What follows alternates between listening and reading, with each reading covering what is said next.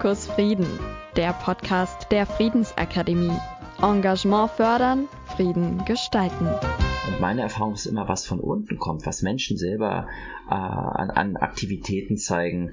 Das ist etwas, was äh, tatsächlich Menschen mitnehmen kann. Das war Sebastian Zeitzmann, unser heutiger Gast, mit einem kleinen Vorgeschmack darauf, worum es heute gehen wird, den europäischen Gedanken und was er mit uns zu tun hat.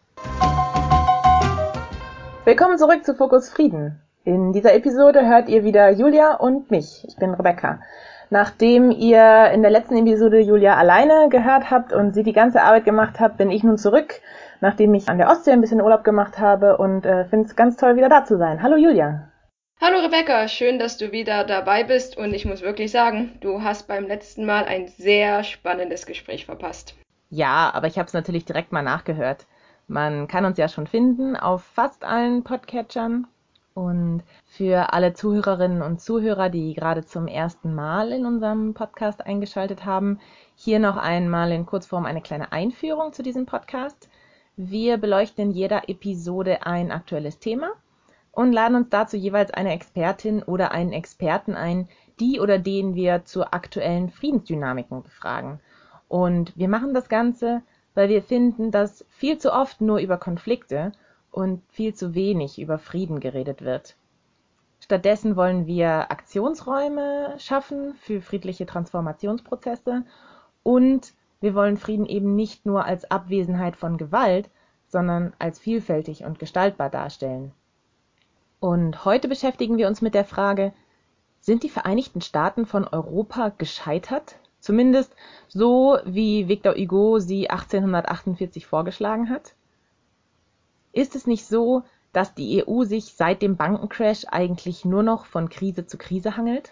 Finanzkrise, Flüchtlings- und Migrationskrise, Brexit und die Krise um den internen Zusammenhalt der EU und naja, jetzt befinden wir uns ja auch noch mitten in einer Gesundheitskrise. Und diese Krisen scheinen neue Realitäten zu schaffen auf welche viele europäische Regierungen, aber auch die EU als solche mit Abschottung reagieren. Zivilgesellschaftliche Akteure, die im Mittelmeer Leben retten schon seit über fünf Jahren, werden immer mehr in ihrer Arbeit gehindert. Die Festung Europa setzt verstärkt auf militärische Ertüchtigung und hierfür werden Finanzmittel, die früher eigentlich nur für die zivile Krisenprävention und die Entwicklung vorgesehen waren, nun in die Aufrüstung der Armeen in Drittstaaten umgewidmet. Doch trotz des Austritts der Briten zeigen sich die Institutionen der Europäischen Union in ihrem Inneren dennoch erstaunlich resilient und ich finde, das wurde nicht nur zuletzt auf dem Ratsgipfeltreffen im Juli deutlich. Somit könnten wir uns die Fragen stellen, ist die EU aus ihrem Tiefschlaf erwacht? Welche konkreten Maßnahmen wurden denn auf diesem Gipfel getroffen? Und gibt dieser Gipfel wirklich so ein bisschen eine positive Energie zu mehr europäischer Integration, was wir so in den letzten Jahren vermisst haben? Oder war es am Ende doch nur ein Tropfen auf den heißen Stein und wir befinden uns eigentlich weiterhin in so einer Phase weiterer Abschaubung, noch mehr Desintegration? Rebecca und ich, wir wollen Europa heute in dieser Podcast-Episode nicht aufgeben. Wir beide sind sozusagen in Europa hineingeboren worden. Für uns gibt es nichts anderes als offene Grenzen, Arbeitsflexibilität oder auch Erasmus haben uns beide so eine Art unschier, unbegrenzt wirkende Freiheit beschert. Wir haben interkulturellen Austausch erlebt, aber wir haben auch internationale Freundschaften ähm, gegründet und erhalten diese heute noch. Und jetzt könnte man sich ja wirklich mal die Frage stellen, was können wir denn als Einzelne tun, um diesen Gedanken, diesen europäischen Gedanken, diese Punkte, die ich gerade genannt habe, um das fortzuführen? Und genau über diese Fragen möchten Rebecca und ich heute mit Sebastian Zeitzmann sprechen. Herzlich willkommen, Sebastian. Ja, vielen Dank für eure Einladung. Es freut mich, dabei sein zu dürfen. Sebastian ist ein überzeugter Europäer und arbeitet derzeit als Lehrbeauftragter an der Universität des Saarlandes. Hier unterrichtet er in den Themenbereichen Europarecht und europäische Integration.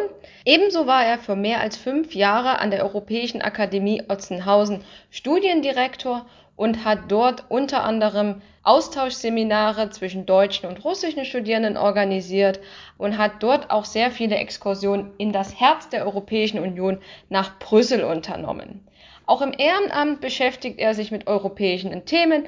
Unter anderem ist er ein Boardmember bei European Horizons. Sebastian, die Festung Europa scheint aus ihrem Tiefschlaf erwacht zu sein. Kommissionspräsidentin Ursula von der Leyen hat die Ergebnisse des Gipfels als großen Erfolg bezeichnet.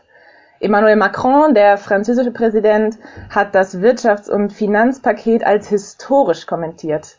Aber kannst du uns mal erklären, was ist eigentlich so besonders im Vergleich zu den früheren Gipfeltreffen und passen diese Worte der Superlative? Also wir haben auf jeden Fall eine Superlative gesehen und das war die Dauer, die Länge dieses Gipfeltreffens von über 90 Stunden auf weit mehr als ein Wochenende verteilt.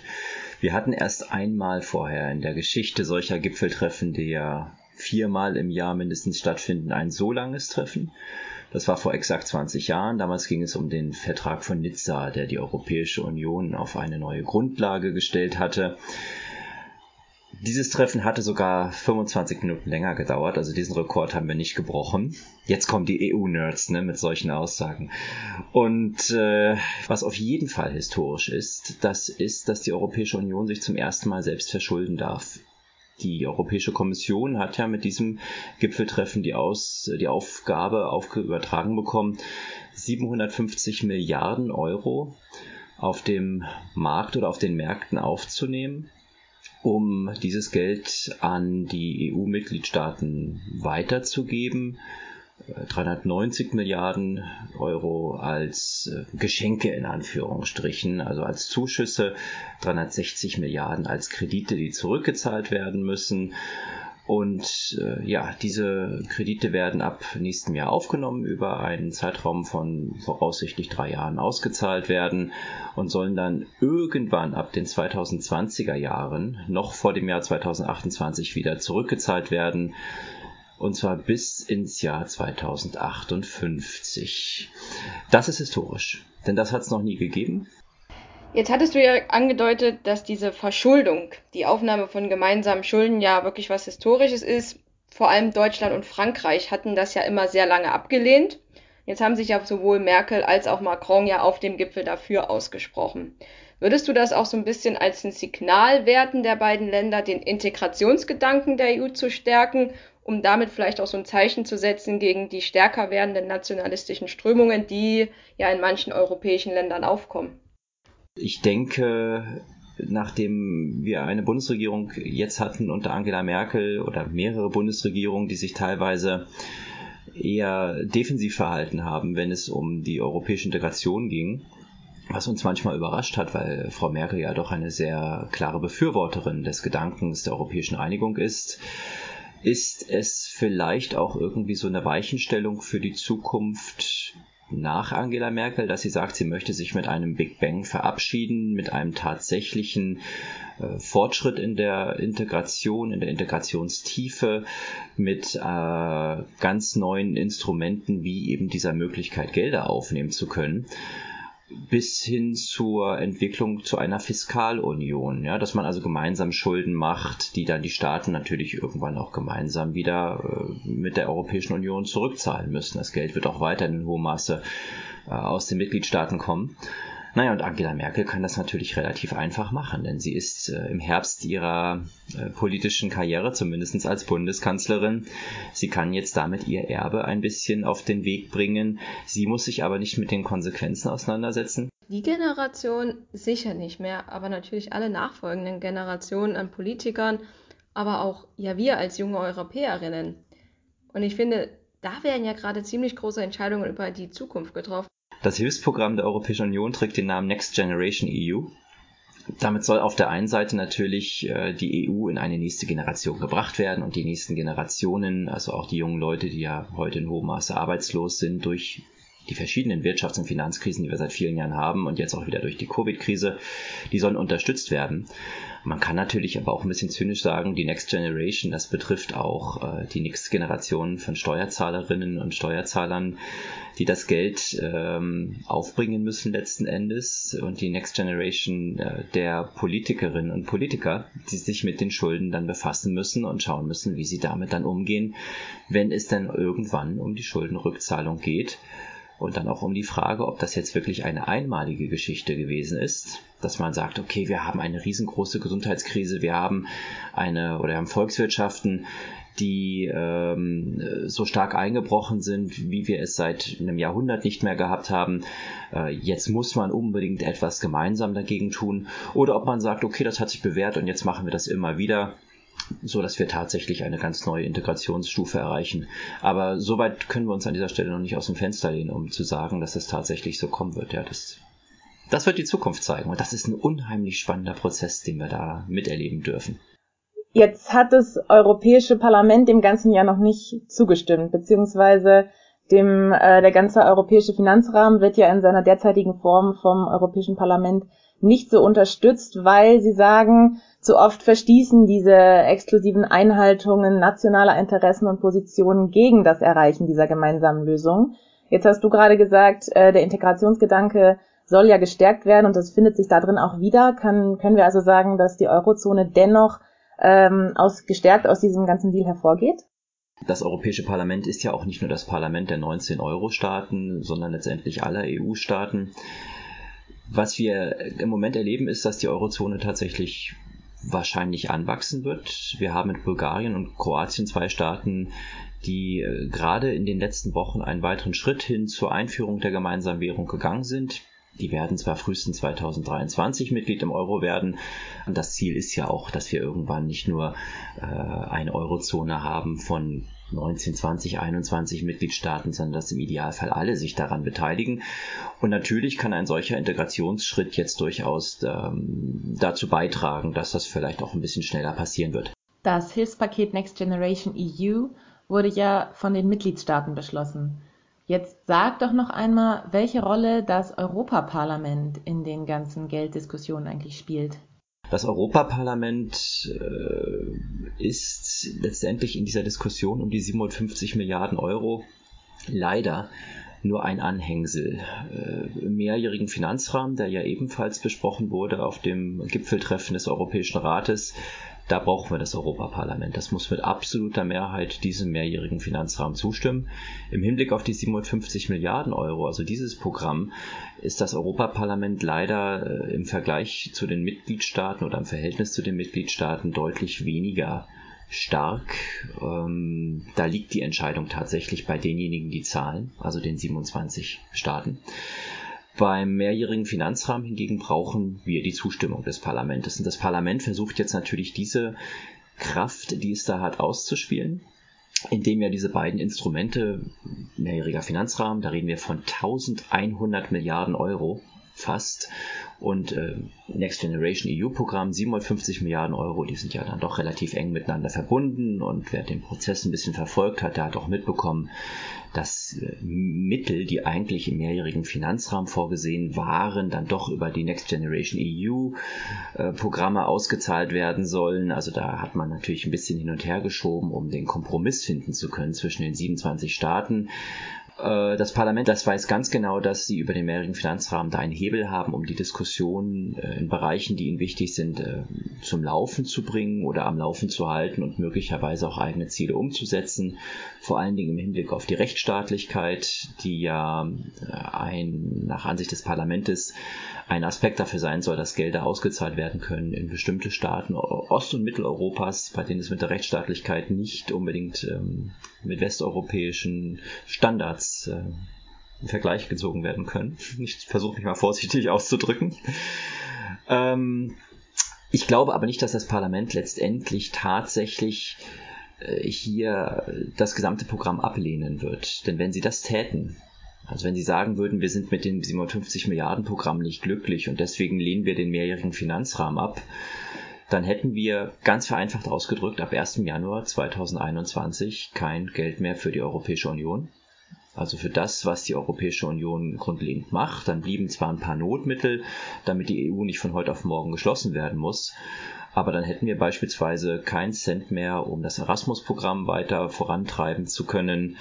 Das heißt, äh, die Programme, aus denen auch direkt Bürgerinnen und Bürger profitieren, äh, die landwirtschaftlichen Auszahlungen, die Zahlungen, die in die Mitgliedstaaten fließen, um dort Infrastrukturmaßnahmen zu fördern, die werden von einem auf den anderen Tag gestoppt, weil das Geld nicht da wäre. Und ich glaube nicht, dass das Parlament das tatsächlich äh, vertreten möchte, weil dann natürlich die Mitgliedstaaten auf das Parlament mit dem Finger deuten würden und sagen würden, wir haben uns ja über viele Tage, über 90 Stunden einen Kompromiss abgerungen und das Parlament hat es gekippt. Jetzt hattest du ja angedeutet, dass das EU-Parlament ja zustimmen muss. Jetzt ist es ja dennoch so, dass wir uns auch im Behalt bezüglich der Haushaltsfragen so ein bisschen in einer neuen Situation befinden. Wir sind ja immer noch im Post, in der ganzen Post-Brexit-Phase. Und es ist ja jetzt auch zum ersten Mal der Fall, dass bei den Haushaltsfragen entschieden wurde, ohne dass die Briten mit abgestimmt haben. Das heißt, dass auch diese 70 Milliarden, die ja die Briten immer so an den, an den ganzen, ans Budget gegeben haben, fallen ja jetzt erstmal weg, müssen also irgendwie umverteilt werden. Würdest du denn sagen, dass das auch Auswirkungen darauf haben kann, auf den inneren Zusammenhalt der EU, dass es da zu Streitigkeiten kommt, wie diese 70 Milliarden umverteilt werden? Ähm, zunächst, die Briten sind zwar weg, aber wir haben neue Briten in der Europäischen Union. Ja, die Staaten, die ich gerade schon angesprochen habe, Niederlande, Dänemark, Schweden, Finnland und äh, Österreich, das sind so irgendwie die neuen Briten. Die waren bisher schon im Verhältnis von, äh, oder wenn es um Budgetverhandlungen ging, waren die schon immer sehr mit den Briten auf einer Seite und haben gesagt, okay, wir sollten nicht zu viel ausgeben, wir sollten sicherstellen, dass äh, die Ausgaben an äh, Mechanismen gekoppelt sind, damit die nicht irgendwie versickern in den Staaten, also missbraucht werden können. Und das sind auch alles Staaten, auch das ist interessant, außer Finnland, die Rabatte haben. Also auch das Vereinigte Königreich in ganz hohem Maße, die also auf ihre Budgetbeiträge, äh, die sie leisten müssen, Rabatte bekommen. Bekommt Deutschland übrigens auch. Äh, Deutschland bekommt ungefähr 3,7 Milliarden Euro an Rabatten pro Jahr. Ähm, was wir aber auf jeden Fall verloren haben, sind, wie du richtig sagst, ganz viele Milliarden Euro aus, dem, aus den Beiträgen des Vereinigten Königreiches, denn trotz ihrer Rabatte haben sie pro Jahr ungefähr 10 Milliarden netto eingezahlt ins EU-Budget. Und wenn man das auf sieben Jahre hochrechnet, du hast die Zahl genannt, sind wir bei 70 Milliarden.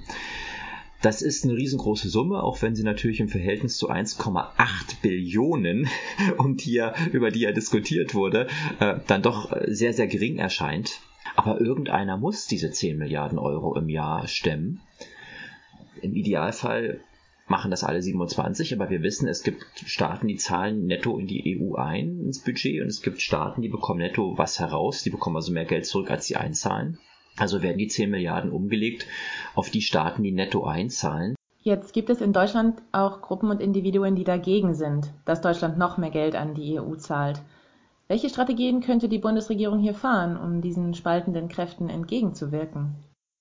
Naja, man kann immer mit dieser klassischen Strategie arbeiten, dass wir natürlich mit diesen Mitteln den Binnenmarkt stärken, dass wir äh, andere Volkswirtschaften stärken, dass das Absatzmärkte sind für deutsche Produkte, mit anderen Worten, dass also äh, deutsche Autos beispielsweise das klassische Beispiel dann auch in Italien oder in Griechenland oder in Polen gekauft werden, dass äh, schafft oder das bewahrt die Arbeitsplätze in Deutschland, das äh, bringt das Geld dann also letztendlich auf Umwegen zurück nach Deutschland. Das ist ja die Argumentation, die wir im Diskurs haben.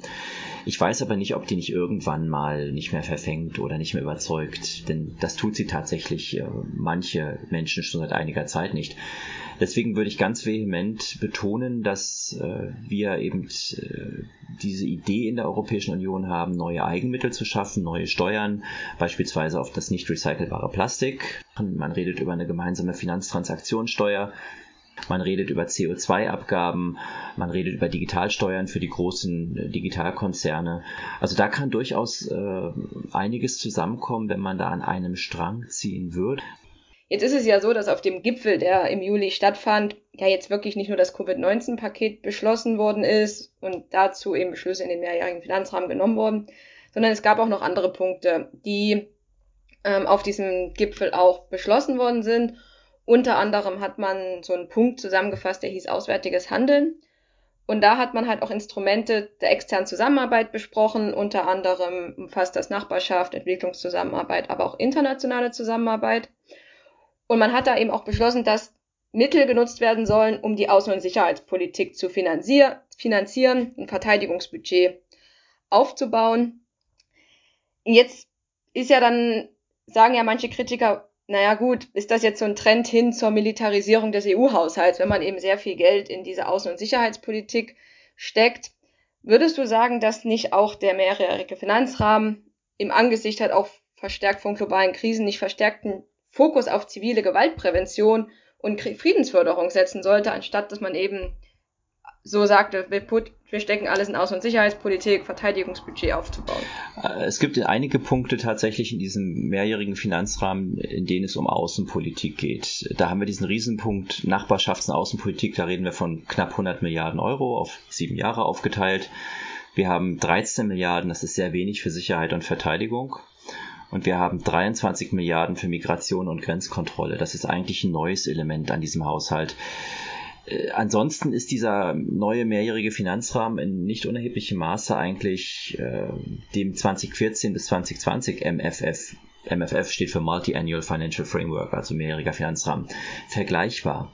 Charles Michel, der Präsident des Europäischen Rates, hat letztendlich auf Bewährtes zurückgegriffen, um das Neue, also diese Next Generation EU äh, Hilfsprogramme irgendwie retten zu können wenn wir also mal genau schauen, so viel Geld ist das tatsächlich nicht, was da fließen wird und es ist auch nicht so viel mehr als bisher.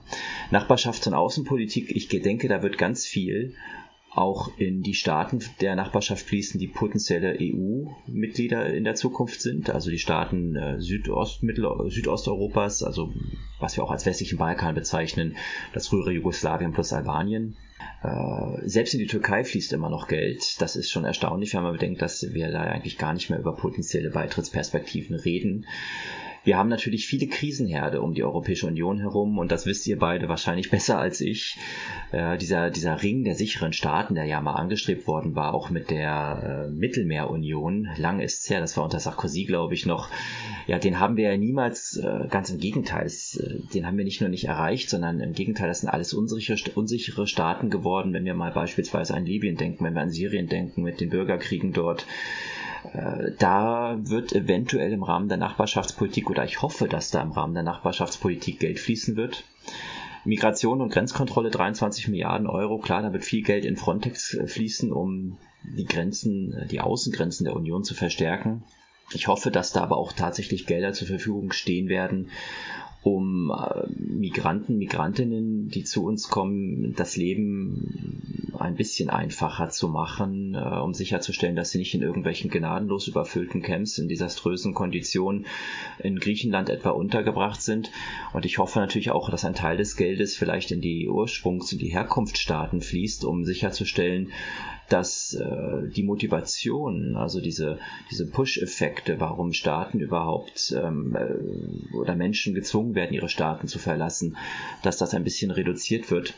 Aber machen wir uns nichts vor, da ist das Geld, was da zur Verfügung steht, das sind drei Milliarden etwa im Jahr. Das ist ja überhaupt gar nichts. Vor allen Dingen, wenn das meist in die Grenzkontrolle fließen wird. Kritiker nennen ja jetzt auch die äh, Einrichtung der haushaltsexternen europäischen Friedensfazilität als einen Punkt, der ähm, auch mit einem großen Schwerpunkt von militärischer und verteidigungspolitischer ähm, Richtung her betrachtet wird. Kannst du das nochmal irgendwie einordnen in das, was du gerade schon gesagt hast? Also ich vermute tatsächlich, äh, ohne da jetzt selber ein großer Experte zu sein, das muss ich zugeben, dass wir äh, da tatsächlich Gelder der Mitgliedstaaten haben werden. Äh, das, was wir da im Budget der Europäischen Union haben, wie gesagt, das sind allerhöchstens Tropfen auf den heißen Stein und dazu kann man auch überhaupt keine verlässlichen Aussagen machen, solange wir nicht die einzelnen Jahreshaushalte sehen und wissen, wofür dann tatsächlich beispielsweise im Jahr zwei Milliarden Euro für Sicherheit und Verteidigung aufgewendet werden. Ja, ob das in Forschungsvorhaben fließt, wie gesagt, in operative Tätigkeiten wird es nicht fließen, ob das möglicherweise zur Unterstützung von Staaten herangezogen wird. Solange wir das nicht wissen, können wir da nicht groß was sagen. Ich vermute tatsächlich, dass Bestrebungen hier auf mitgliedstaatlicher Ebene auch durch Kooperation getätigt werden. Äh, die Sicherheits- und Verteidigungspolitik der Europäischen Union ist letztendlich davon geprägt, dass sich nicht alle Staaten an ihr beteiligen. Dänemark beispielsweise ist da völlig außen vor. Auch an den Maßnahmen, die ergriffen werden, beteiligen sich niemals alle Staaten. Ja, es gibt keine einzige EU-Militärmission, an der sich alle EU-Staaten beteiligt haben. Das bedeutet also, wenn wir äh, zivile Fazilitäten haben, Friedensfazilitäten, Der EU-Haushalt wird da keine großen Mittel zur Verfügung stellen können und stellen werden. Ich denke tatsächlich, dass das auf Goodwill der Mitgliedstaaten ankommt, auf äh, freiwillige äh, Zusagen, die die Staaten da treffen. Und da sehe ich Staaten, die vielleicht eher im Fahrersitz sitzen. Dazu gehört auch die Bundesrepublik. Und dann sehe ich Staaten, die da möglicherweise eher hinten sich einordnen, beispielsweise Polen.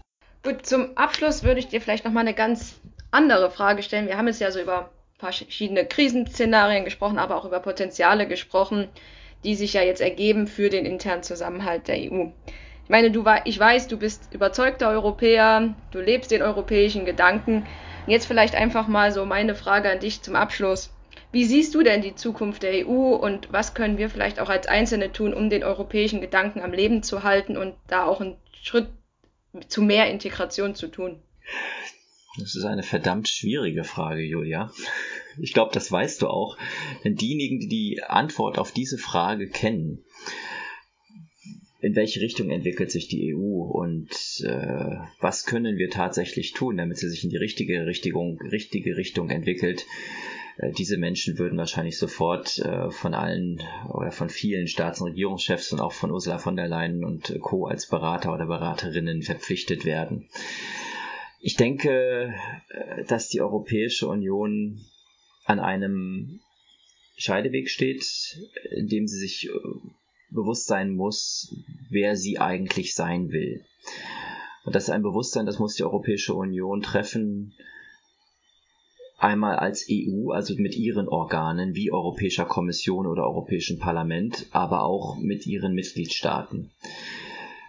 Wir können uns als EU auch nicht mehr nur als regionales Bündnis oder als regionalen Zusammenschluss von Staaten verstehen, sondern wir müssen uns letztendlich auch ähm, als Teil einer globalisierten Welt verstehen. Weil ich glaube, dass jeder Staat der Europäischen Union unheimlich viel auch gibt, gerade auch kulturell.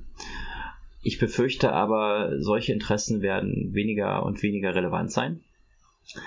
Und dass wir am Ende äh, ja letztendlich knallharte Kosten-Nutzen-Analysen in der Europäischen Union vornehmen werden und dass das nicht immer unbedingt im Interesse der großen Pro-Europäer ausfallen wird. Das ist total negativ. Deswegen versuche ich jetzt das ein kleines bisschen noch in eine positive Richtung zu schubsen. Deutschland hat ja im Moment die Ratspräsidentschaft inne und das wird immer als, als ganz groß äh, gefeiert. Natürlich, Deutschland wäre jetzt der Staat, der die Belange der Europäischen Union lenkt. Das ist ja leider gar nicht so. Ja, im, im, Europäischen Rat ist es Charles Michel, der die Sitzung leitet. Ja, der ist der Ratspräsident, nicht Deutschland, nicht Angela Merkel. Äh, und wenn wir über die Eurozone reden, da haben wir gerade einen neuen ähm, äh, Vorsitzenden für die informellen Treffen der Eurozone-Finanzminister mit Pascal Donoghue. Ich hoffe, dass ich das richtig ausgesprochen habe. Das ist der irische Finanzminister. Ähm, wenn wir über Außenpolitik reden, ist es auch nicht äh, Deutschland, das da gerade den Vorsitz hat. Ja, da haben wir mit Josep Borrell einen ständigen Vorsitzenden für fünf Jahre. Also ähm, es ist jetzt nicht so, dass Deutschland als, als, als Ratspräsidentschaft mal eben äh, ein halbes Jahr lang sagen kann, welche Richtung die Europäische Union einschlägt. Aber Deutschland ist letztendlich natürlich der dominierende Staat in der EU, gemeinsam mit Frankreich diese gemeinsame klassische Lokomotive. Und der Mehrwert der Ratspräsidentschaft ist eigentlich, dass jetzt ein großer und bedeutender Staat mit einer Regierungschefin, die schon einmal eine Ratspräsidentschaft mitgemacht hat, das war 2007, wenn ich mich richtig erinnere, die also die Erfahrung hat äh, und vor allen Dingen die auch die Ruhe hat, die da notwendig ist, dass wir also jetzt die Situation, die Gelegenheit haben, einfach als Moderator äh, und als Mediator aufzutreten, wo Streitigkeiten äh, tatsächlich ähm, sich zeigen zwischen den Mitgliedstaaten. Das haben, hat Merkel gemeinsam mit Macron beim Europäischen Rat äh, im Juli ganz hervorragend gemacht. Die haben gemeinsam mit Michel äh, geleitet. Wir haben mit Frau von der Leyen auch noch eine Deutsche an der Spitze der Kommission, die hat zwar eigentlich ihren Pass abgegeben, die ist ja nun primär Europäerin, aber nichtsdestotrotz, sie hat einen hervorragenden Draht zur Bundeskanzlerin. Und dieses Moment sollte man nutzen, um äh, diese Diskussion anzustoßen, anzuregen. Wohin wollen wir eigentlich? Und solange wir da mit Frau Merkel eine überzeugte Europäerin an der Spitze haben, bin ich überzeugt, dass wir zumindest bis Dezember dieser Diskussion einen äh, sehr proeuropäischen Anschub geben können. Wie es danach weitergeht, das ist eine andere Geschichte. Dann übernehmen andere Staaten äh, Portugal und Slowenien sind da als nächstes dran, glaube ich. Äh, dann die Ratspräsidentschaft. Und da muss man auch abwarten, wie sich Wahlen entwickeln. Irgendwann wird in Italien wieder gewählt werden, irgendwann wird in Frankreich wieder gewählt werden. Aber gerade solange wir Merkel und Macron noch haben, äh, müssen wir versuchen, die Geschicke der Europäischen Union ein bisschen in die Zukunft zu steuern. Und mit den beiden bin ich optimistisch. Du hast vorhin ja schon auf die Vielfalt der verschiedenen europäischen Länder hingewiesen. Vielleicht hast du ein paar Tipps für unsere Hörerinnen und Hörer, was so multilaterale oder internationale europäische Projekte angeht, die vielleicht äh, etwas näher am Bürger sind als das große europäische Projekt insgesamt. Ähm, hast du da ein paar Vorschläge, die Sie sich vielleicht mal anschauen können? Also grundsätzlich empfehle ich eigentlich immer, dass man so ein bisschen auf seiner regionalen Ebene schaut. Was gibt es da? Und da kann ich natürlich niemandem sagen, was es gibt, weil ich mich mit den einzelnen Regionen da nicht auskenne. Aber letztendlich, äh, was mir auch aufgefallen ist im Rahmen meiner Arbeit an der Europäischen Akademie, es gibt dann doch ganz viele Menschen, die überzeugte Europäer sind und die den Gedanken europäische Einigung äh, leben. Und Julia, du hattest vorhin gefragt, was kann jeder von uns selber tun? Ich versuche da jetzt nochmal diesen, diesen Kreis zu schlagen, ja. Äh, die also selber kleine Projekte auf den Weg bringen, die Städtepartnerschaften beispielsweise am Leben halten oder Schulpartnerschaften. Und dann sollte jeder schauen, was gibt es da auf meiner Ebene? Was gibt es in meiner Stadt? Was gibt es in meinem Landkreis? Was gibt es vielleicht auch, wenn man in einer Grenzregion äh, wohnt, grenzüberschreitend? Was wird von Bürgerinnen und Bürgern äh, angestoßen oder gelebt? Was kommt aber vielleicht auch ähm, von den Städten oder Kreisen oder Regionen selbst? Und dann stellen wir ganz oft fest, da gibt es mehr, als wir glauben. Und selbst wenn es nichts gibt, niemand hindert uns daran, selber äh, Maßnahmen und Initiativen zu ergreifen. Ja, ob das jetzt an der Uni ist, ob das an der Schule ist, ob das in einem Unternehmen ist, ob das in der Zivilgesellschaft sonst wo ist. Und weil das tatsächlich am nächsten am Bürger und an der Bürgerin ist, finde ich, sind solche Projekte viel schöner als Erasmus oder als dieses Ticket, was äh, junge Leute kriegen können, wenn sie 18 sind, äh, wenn sie um durch die Europäische Union zu reisen. Das sind natürlich total tolle Initiativen, aber von Erasmus profitieren nicht so viele Leute. Ja, dazu muss man primär natürlich Student oder Studentin sein. Wenn man 18 Jahre alt wird, um durch die EU zu reisen, wenn man dann denn jeder so ein Ticket bekäme, das wäre natürlich toll. Ja, also dieses kostenlose Zugticket für sechs Wochen, dieser Interrail-Pass. Aber ich glaube, da hat die EU gerade mal 50.000 zur Verfügung gestellt. Das ist jetzt auch nicht so viel, wenn man bedenkt, wie viele Menschen jedes Jahr 18 werden. Ähm, das sind zwar tolle Initiativen, aber die können immer nur eine kleine Zahl von Menschen erreichen die kommen auch von oben, ja, die werden von der Europäischen Union oder von den Staaten letztendlich durchgeführt. Und meine Erfahrung ist immer, was von unten kommt, was Menschen selber äh, an, an, Aktivitäten zeigen, das ist etwas, was äh, tatsächlich Menschen mitnehmen kann. Und ich glaube, da gibt es in ganz weiten Teilen äh, Europas ganz viele verschiedene Dinge. Wie gesagt, wenn es das nicht gibt, dann äh, sollte man es selber tun. Und wenn man diese Möglichkeit nicht hat, wobei, ich muss natürlich vorsichtig sein, sowas jetzt zu sagen, aber Reisen, das bildet immer. Das muss man sich natürlich auch leisten können. Und wenn man sehen, wie viele Grenzen im Moment nicht wirklich so offen sind, wie wir uns das wünschen. Aber wenn wir irgendwann wieder reisen können, wenn wir äh, wieder sorgenloser unser Leben ein bisschen leben können, dann würde ich jedem, jedem empfehlen, äh, reist, äh, versucht so viel wie möglich von Europa zu sehen, nicht nur von der Europäischen Union ja, besucht auch weiterhin die Briten, besucht vielleicht auch andere Länder, die es gibt. Äh, Julia und ich, wir waren ja doch einige Male in Russland und ähm, den Horizont also nicht nur auf die EU 27, sondern auch darüber hinaus äh, ein bisschen zu sehen, lernt Leute kennen und macht vielleicht auch dann selber irgendetwas mit diesen Leuten gemeinsam als Initiativen das hält Europa am Laufen, das hält Europa am Leben. Und wenn das viel mehr Leute machen würden als heute, dann würde ich extrem positiv in die Zukunft unserer Europäischen Union schauen. Danke für dieses sehr optimistische und auch appellierende Schlusswort. Und damit sind wir nun auch am Ende unserer Folge angekommen. Sebastian, wir beide danken dir sehr für die Diskussion und die Einblicke, die du uns im Rahmen dieser Podcast-Episode gegeben hast. Ich danke euch. Unsere nächste Folge erscheint am 25. September, wie immer dem letzten Freitag im Monat. In dieser Folge werden wir mit Hauke Hartmann sprechen, dem Leiter des Projekts Bertelsmann Transformationsindex. Und es wird gehen um die wachsenden Ungleichheiten und die demokratischen Erosionsprozesse, die wir weltweit beobachten können im Moment. Außerdem wollen wir von ihm auch wissen, wie Gesellschaften dieser Aushöhlung der Rechtsstaatlichkeit denn eigentlich entgegenwirken können.